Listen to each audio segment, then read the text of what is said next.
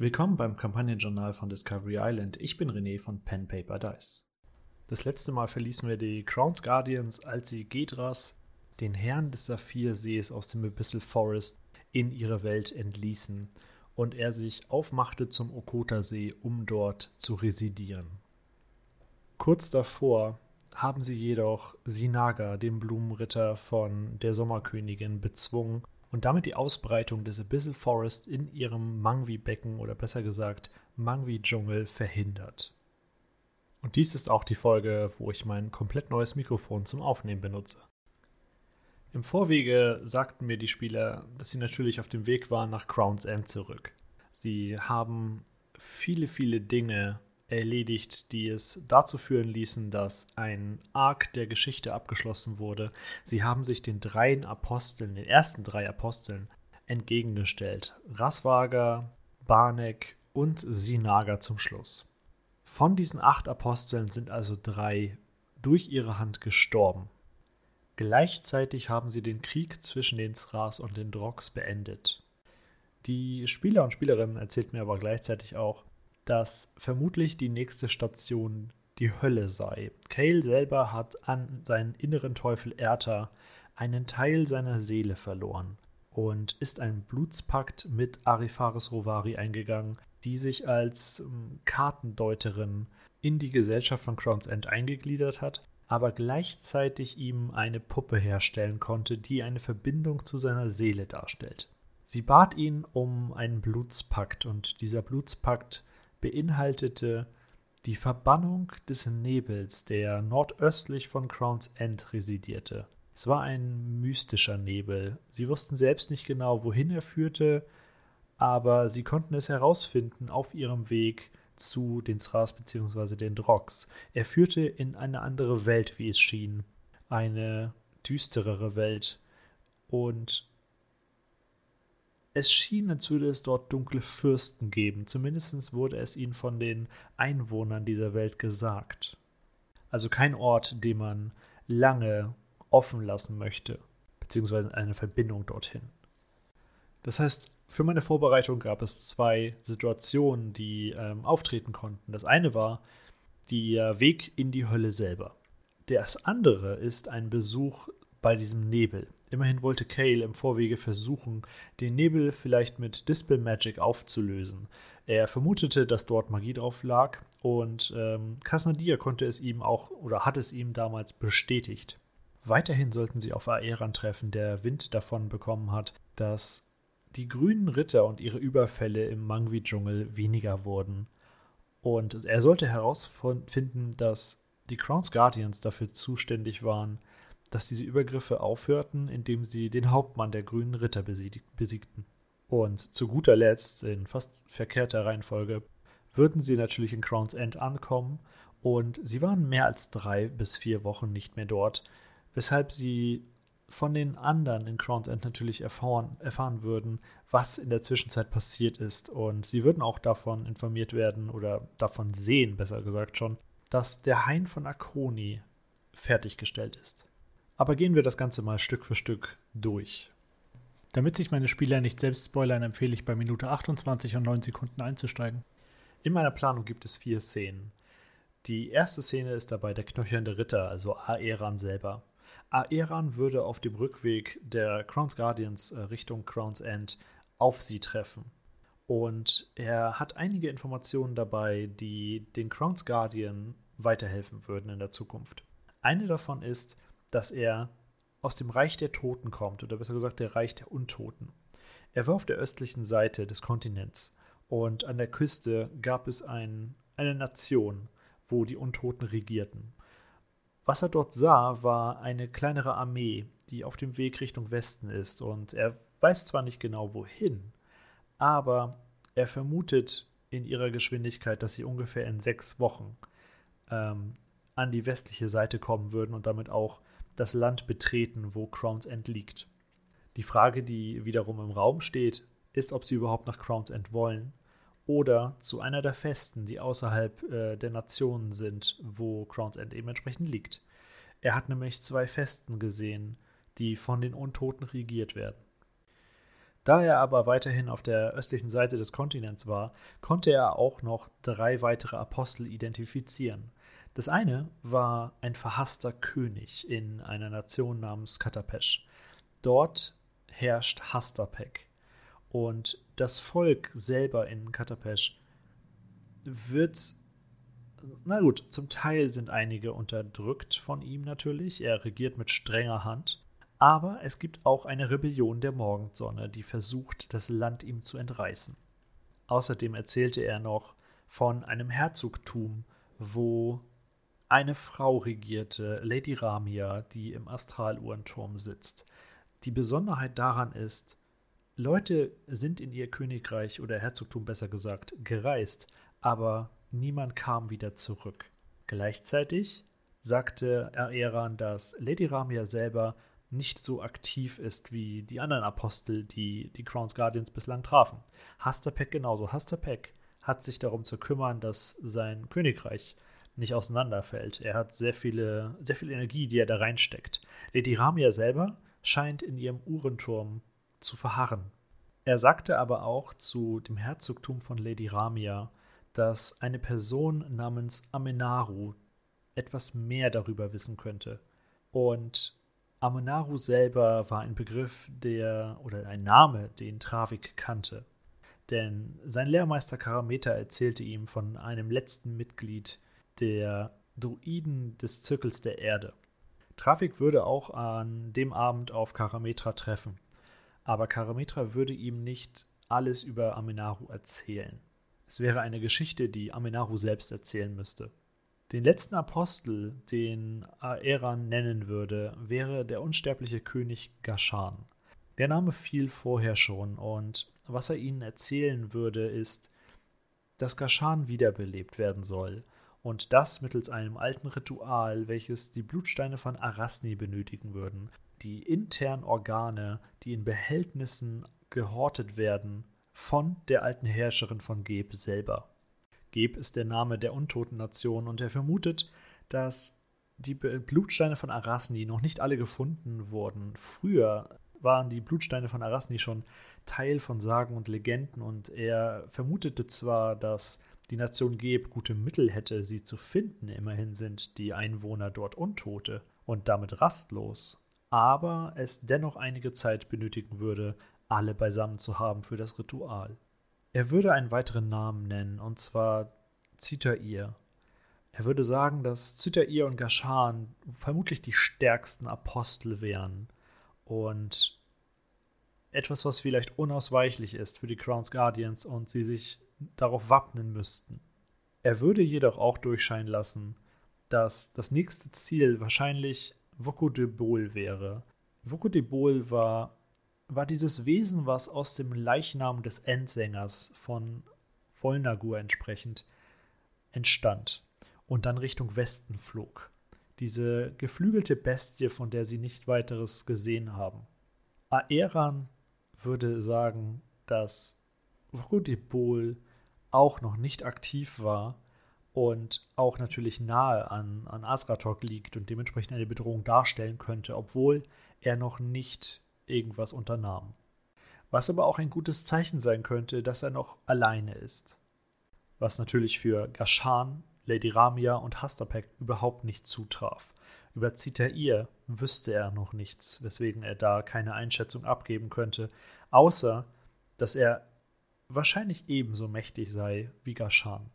Aeran würde sich informieren, ähm, wie die Crowns Guardians bislang, nun, was, was sie bislang erlebt haben und was die bislang äh, alles geschafft haben. Und er würde auch darauf kommen, nachdem er äh, Rasvaga schon tot gesehen hat, dass auch Barnek und Sinaga durch die Hand der Crowns Guardians gestorben sind. Als Dank würde er der Gruppe vermutlich ein Amulett der Gesundheit geben, welches die Konstitution eines Charakters auf 19 hebt. Für die Möglichkeit, die Hölle zu betreten, vermutlich würde Kale nämlich diese Frage an Eran stellen, würde er äh, zwei Edelsteine rausholen. Edelsteine, die einen Ebenwechsel ermöglichen. Er würde ihnen erklären, dass sie damit in die Hölle reisen könnten und auch zurück. Und damit nicht durch das Bandu-Gebirge müssten, um einen Eingang in die Hölle zu suchen. Dazu jedoch ähm, in der vierten Szene etwas mehr. In der zweiten Szene werden sie dann in Crown's End. Und das Erste, was ihnen auffällt, ist, dass sie aus der Ferne heraus schon einen sehr, sehr hohen Baum sehen könnten. Vielleicht so ungefähr 30 Meter hoch. Und dass seine Blätter in den Herbstfarben gehüllt wären. Zusätzlich würden sie im Dunkeln oder bei Dämmerung merken, dass aus seinem, ja, aus seinem Blätterkleid bzw. aus der Baumkrone ein leichter Lichtschein zu erkennen ist. Und dieser Lichtschein den Eindruck erweckt, als wäre es eine Art, wie sagt man, eine Art Laterne, die den Weg nach Hause leitet. Und wenn sie Crown's End betreten würden, würde Akoni und Scarlet Broombright ähm, sie umarmen, ihnen quasi um den Hals fallen als Begrüßung. Ähm, Dotrax selber würde Grom als ersten und vermutlich dann auch Kale begrüßen und ihn stumm zunicken als eine Art von Anerkennung. Keiner hat wahrscheinlich damit gerechnet, dass sie je lebend wieder zurückkommen würden, aber sie haben es geschafft. Gleichzeitig würden sie hinter Akoni ein neues Gesicht sehen, und zwar Zirks. Zirks ist ein Goblin aus Talabheim. Die Crowns Guardians haben Talabheim noch nicht kennengelernt und er würde auch nicht, vermutlich nicht, viele Informationen darüber preisgeben. Er würde erzählen, dass er mit vier Jahren fast gestorben wäre und jemand namens Goldar ihn in Talabheim gerettet hat und auch aufgezogen hat. Aber nachdem diese Person gestorben ist, er sehr schnell auch feststellte, dass Goblins nicht so gerne gesehen in Talabheim sind und er wurde entsprechend halt rausgejagt. Musste danach in der Wildnis quasi alleine überleben. Das würde ihn natürlich in manchen Aspekten abhärten, äh, ihn das einfache Fallenstellen lehren, aber er war eigentlich jemand, der gerne Wissen sich aneignete und mit Alchemie experimentierte. Ein wenig war er Ingenieur, aber eigentlich schlug sein Herz mehr für die Alchemie. Und genau das wäre auch seine Aufgabe in Crown's End. Er würde seine Dienste anbieten in Crown's End. Er könnte ähm, Tränke herstellen bis zum dritten Zaubergrad, abhängig davon, ob die Spieler Glück haben und eben auch entsprechend gut würfeln, wenn sie mit einer, mit einer Bitte oder einer Frage zu ihm hinkommen, dass er es vorrätig hätte. Er würde selbst für seine Materialien sorgen und auch damit in der Lage sein, außerhalb von Crown's End etwas zu agieren. Wenn Sie die Straße entlang gehen und zum Marktplatz kommen, würden Sie natürlich den Hain in voller Pracht bestaunen können. Der Baum in der Mitte war das Merkmal, was außerhalb von Crown's End zu sehen sei, aber das Blumenfeld und der, ja, der Fluss im Endeffekt, der von dem Meer nach Crown's End führte und Süßwasser beinhaltete, war natürlich noch etwas Besonderes. Ein wenig bot also der Hain auch Nahrungsmittel und Möglichkeiten zu überleben. Der Baum selber hatte noch kirschartige Früchte, die für wenige Tage äh, hielten und bei Verzehr einen, eine Kreatur nährten und ihm gleichzeitig Schutz vor Bösem gaben. Aber was sie eigentlich auch erkennen würden, ist, dass ähm, Jappa und Karametra, die beiden Druiden aus dem Zirkel von Travik, auch beim Hain waren. Gleichzeitig ähm, würden sich Kraxa und Chasru noch blicken lassen, um ihnen davon zu erzählen, dass Sophie von Schora und Kasnadir in einer Nacht aufgebrochen sind, vor gut drei bis vier Wochen, schienen in Eile zu sein und gleichzeitig ihnen noch kurz mitteilten, dass sie zu dem Nebel unterwegs seien, wo vielleicht Kale noch hin wollte. Zumindest hat der Spieler das angekündigt. Chasru und Kraxa wussten jedoch auch nicht, was Sophie von Schora und Kasnadir dort vorhatten. Akoni oder, oder vielleicht aus Kraxa oder Chasru würden davon erzählen, dass ähm, vor ungefähr zwei Wochen es anfing, auf der namenlosen Insel herum zu blitzen und zu donnern. Und dass ab und zu noch ein Sturm zu sehen sei, aber der Kapitän der Sturmspitze, ihrem Schiff, nicht riet oder ihnen vorschlug, dorthin zu fahren, da die See stürmisch sei. Sie hatte zwar nicht wirklich einen Sturm und es blitzte und donnerte nicht unbedingt auf der See, aber der Wellengang ist stark angestiegen und ein Problem in seiner Erfahrung her, das Schiff dort sicher hinzumanövrieren. Kurzum, er schlug nicht vor, die Insel mit dem Schiff zu erreichen. Und die Einwohner würden vielleicht, würden vielleicht vorschlagen, ob sie nicht vielleicht Mittel und Wege finden könnten oder hätten, um zur Insel zu fliegen, da der Sturm sehr selten noch auftritt und daher Blitze auch einen, ein selteneres Phänomen gewesen sind oder geworden sind. Sie hätten also die Möglichkeit, vielleicht dort rüber zu fliegen und unbeschadet anzukommen, was man von dem Schiff nicht behaupten könnte. Neben dem Hain wurden aber auch einige Wohngebäude repariert. Und ähm, damit würde das Bild von Crown's End etwas besser dastehen, dass sie, dass es bergauf ging, dass die Stadt also langsam bewohnbar wird und die Leute sich auch darum kümmern, dass sie nun einen gewissen Lebensstandard erreichen. Ein Spieler von mir hätte gern ein Unterling bekommen und der taucht dann auch am Folgetag auf. Er selbst kommt aus Freehold und Cale und Grom waren in Freehold, um der Kaiserin Catherine von Chora und damit der Tante von Sophie zu versichern, dass sie die Beweise finden würden, um Sophie von Chora von dem Mord ihrer Mutter freizusprechen. Dieser Unterling hat diese Geschichte gehört und war fasziniert davon, dass Leute nicht aus Freehold, also von außerhalb, sich so für sein, ja, für sein Land einsetzen würden. Und er wollte diesen Personen dienlich sein und deswegen suchte er Cale auf. Das war der ganze Grund, warum er eben nach Crown's End gereist ist und am Tag nach der Ankunft von Cale und den Crown's Guardians auch auftauchen würde. Die dritte Szene war geplant als das Aufsuchen des Nebels. Es sollte darum gehen, dass sie zum Nebel reisen. Und ähm, soweit ich es mitbekommen habe, wollte Kale Dispel Magic anwenden, um den Nebel aufzulösen. Er ging davon aus, es war ein magischer Effekt, den ich halt mit dem Zauber Magie auflösen oder Magie bannen entsprechend auch wieder austreiben könnte, dass der Nebel einfach nicht mehr existiert, das Portal zu der anderen Welt geschlossen wird damit und so weiter und so fort. Er im Endeffekt seinen Blutspakt erfüllt hätte. Was er jedoch nicht wissen würde, ist, dass selbst wenn er sehr gut würfelt bei Dispel Magic, dass die Magie zwar gebannt ist, aber nicht dauerhaft. Die Magie wäre zu stark, um sie mit einem Mal dauerhaft zu bannen. Und vielleicht würde er selbst drauf kommen oder vielleicht würden sie Tattoo Echo aufsuchen, der jetzt in Crown's End dauerhaft sitzt und seinen Magierturm baut. Dass Dispel Magic zwar die richtige Idee ist, aber er etwas braucht, was Dispel Magic quasi dauerhaft auf diesen Ort wirkt, um den Nebel zu unterbinden. Und da würde Zirks ins Spiel kommen. Zirks selber als Alchemist und Erfinder würde ihm die Möglichkeit anbieten, Steine herstellen zu können, die Dispel Magic in sich aufnehmen und dauerhaft wirken im Endeffekt. Es wären quasi so magische Bandsteine. Und diese magischen Bandsteine hätten eine Voraussetzung, und zwar bräuchte Zirks dafür besondere Steine. Er wird von grünen und schwarzen Steinen sprechen, die man in einer Höhle im Bandu-Gebirge erhalten könnte. Er hat festgestellt im Laufe seiner Reisen und seiner Überlebenskunst in der Wildnis, dass diese Steine ähm, Magie in sich aufnehmen könnten und auch mit Magie reagieren würden.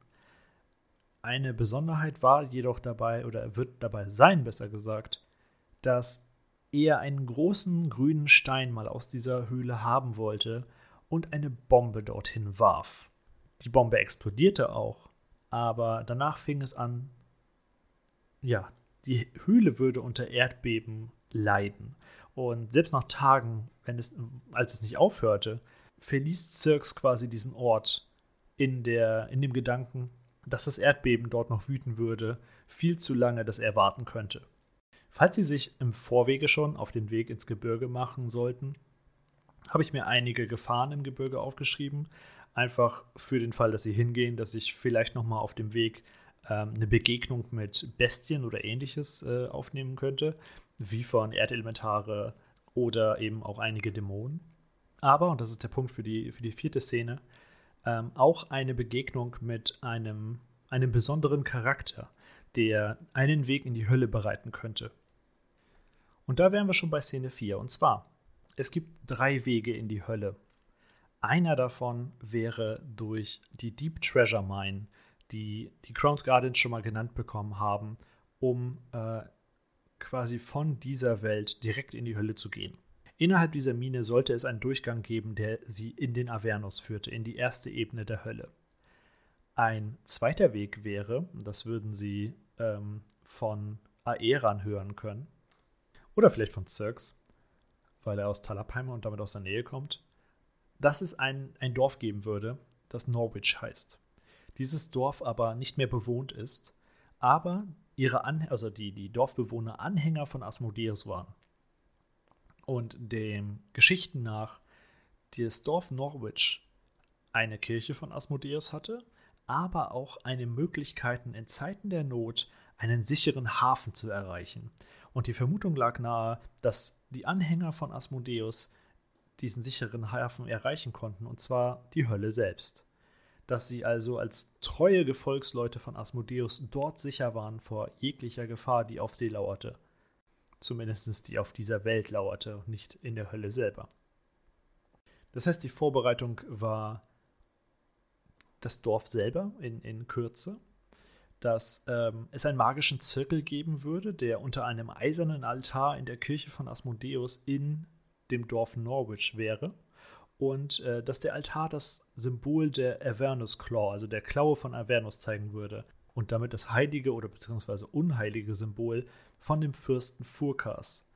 Der Fürst Furkas selber ist eine zentaurenhafte Gestalt, die nicht den Avernus selber regiert, sondern einen gewissen Teil davon, und zwar die Hanging Marshes, beziehungsweise dort würde er auf einem Vulkan seine Feste haben.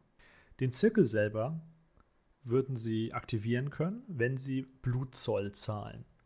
Dafür würde es eine infernale Schrift geben, die auf dem, äh, auf dem Bannkreuz oder auf dem eisernen Altar liegen würde, die aussagt, dass nur jene, die sich infernalen Einflüssen aussetzen oder ausgesetzt haben, ob willentlich oder, oder wissentlich, den Zoll zahlen könnten und damit das uralte Feuer des Zirkels entfachen, der sie quasi auf den Weg geleitet äh, zu diesem sicheren Hafen. Und eine Person, die sich infernalen Einflüssen ausgesetzt hat, ob sie wollte oder nicht, war Kale. Er hatte immerhin einen Teufel in sich. Gegen seinen Willen, wie wir wissen, aber er hatte ihn in sich. Würden sie diesen Zirkel aktivieren, hätte noch ein Ritter von Furkas den Durchgang bewahrt, sodass nicht jemand äh, in den Avernus gehen würde, der nicht Asmodeus wohlgesonnen ist. Das wäre wahrscheinlich entweder zu einer Täuschung hinausgelaufen oder zu einem Kampf. Und ähm, dann wären sie äh, in den Avernus gegangen und bei den Hanging Marshes, äh, das ist im Endeffekt, ist das ja, ja eine Art, eine Art ähm, Waldgebiet in, äh, im Avernus, würden sie halt rauskommen und in der Ferne auf dem Vulkan schon die Feste von Furkas sehen. Die Idee dabei war, dass sie zur Feste gehen, wo ein Portal sich äh, befindet, das zur nächsten Ebene, nämlich nach Dis führt, wo sie wussten, dass Erta lauern soll. Und damit auch die Seele von Kale. Die zweite Möglichkeit war die Deep Treasure Mine, beziehungsweise die erste Möglichkeit war die Deep Treasure Mine, die zweite war das Dorf Norwich und die dritte waren die Kugeln von Aeran. Sollten sie Aeran danach fragen, würden sie höchstwahrscheinlich die Kugeln kriegen. Das heißt, sie könnten sich die ganzen Sachen sparen und direkt nach Dis teleportieren. Dafür würde es aber eine Besonderheit geben, und zwar, die Klaue von Avernus hat eine Fähigkeit, die ich etwas ausdehnen würde. Und zwar kann sie ähm, die Pathfinder-Fähigkeit Dimensional Anchor, was dazu führt, dass ein Wesen, das diesen Anker quasi hat, nicht die Ebene per Teleportation verlassen kann. Die Sache ist jetzt die. Die Reichweite davon ist relativ beschränkt auf knapp 10 Meter oder sowas und muss angegriffen werden. Was ich cooler finden würde, wäre, dass die Klaue von Avernus von äh, Fulkas dafür benutzt wird, dass Fremde nicht ungehindert in die Hölle sich teleportieren können. Es würde eine Chance geben, dass Furkas bei der Teleportation, bei dem Ebenenwechsel der Crown's Guardians, sie mit der Klaue treffen würde und damit vor seinen Füßen äh, niederschmettert. Das heißt, sie hatten eine Chance, die die Spieler dann auswürfeln dürften, bei der Teleportation, dass sie nicht in Dis landen, sondern vor den Hufen von Furkas. Nicht weit entfernt von dem Portal, welches nach Dis führt, aber vielleicht vor einem äh, Dämonenfürsten, äh Quatsch, vor einem Teufelsfürsten, der sie gerade dabei erwischt hat, sich in die Hölle teleportieren zu wollen. Sollte der Zauber jedoch durchgehen, würden sie entsprechend ähm, in die Fallen Fastness kommen, was quasi eine Art Gerichtsgebäude in Dis ist. Das ist relativ witzig.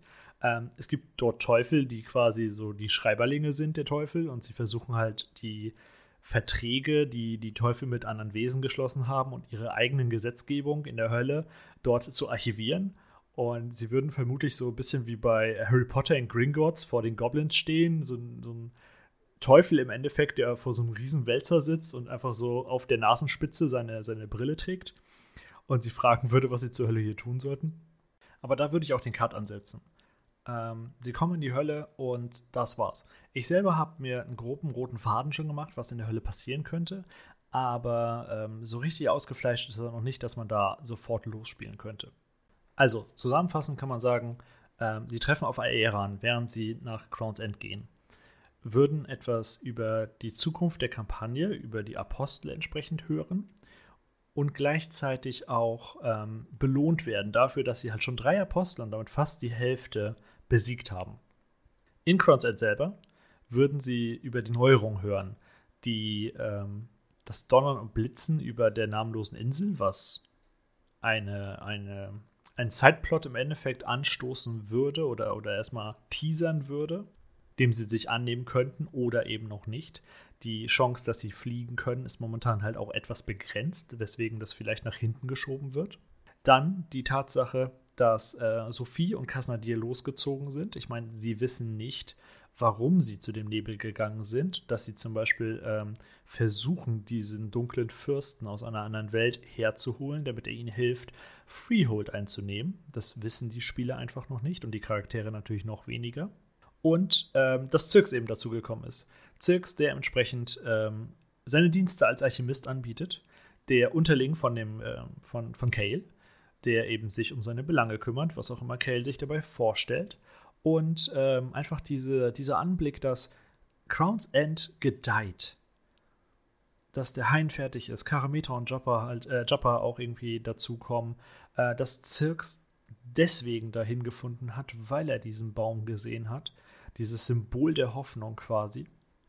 Dann würde eben der, ähm, die dritte Szene sein, der Aufsuch, das Aufsuchen des Nebels, äh, wo sie eben Zirks Hilfe benötigen, um diesen Stein oder diese Steine herzustellen, um die Magie dauerhaft zu bannen und damit den Nebel auch zu schließen. Und äh, die letzte Szene, dass sie sich auf dem Weg zur Hölle machen, entweder über die Deep Treasure Mine, über den Magiezirkel im Dorf Norwich oder über die Edelsteine von Aeran, falls sie sie bekommen haben sollten. Aber schauen wir, was die Charaktere oder die Spieler besser gesagt daran noch verändert haben. Ja, im Endeffekt, die Session, Session verlief irgendwie in großen Teilen ähnlich zu der Planung, aber wir hatten, äh, wir hatten einige Sachen, die halt von den Spielern gut eingeworfen wurden, auch irgendwie total in das, ähm, in das Leben dieser Welt passte. Und zwar Sie fragten Aeran nach dem Edelstein. Weil Kale wirklich danach fragte, hm, hast du noch eine Idee, wie ich in die Hölle komme? Und Aeran sagte, ja gut, ich habe hier Edelsteine, die könnten dir den Ebenenwechsel ermöglichen. Ihr habt euch schon irgendwie als würdig erwiesen. Äh, dadurch, dass ihr drei Apostel getötet habt, nehmt sie.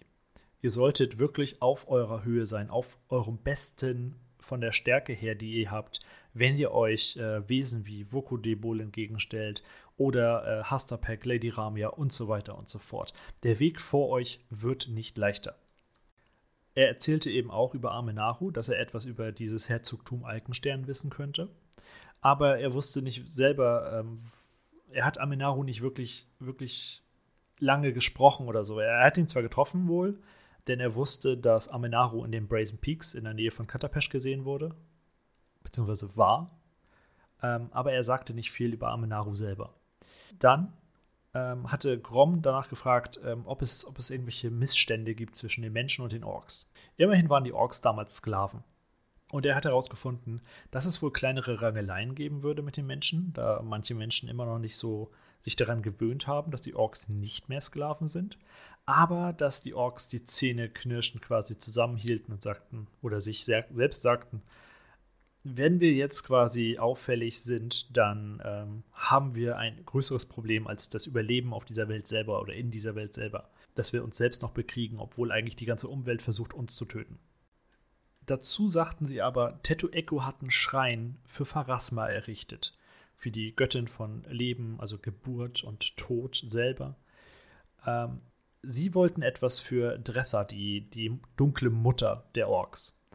Sie wollten selbst einen Schrein haben und damit ihrer Gottheit huldigen können, dessen Grom sich auch annehmen wollte, dass das eben entsprechend im Rat auf den Weg geht und eben auch ein Schrein für Dretha ähm, erschaffen wird. Akuni selber wurde von Kale angesprochen, dass die Ausbauten in der Stadt zwar vorangingen, aber Akuni sagte selber, dass sie alte Häuser und ähnliches halt auseinandernahmen und plünderten, um an die Ressourcen und Rohstoffe zu kommen, die sie brauchen, um die Stadt auszubauen.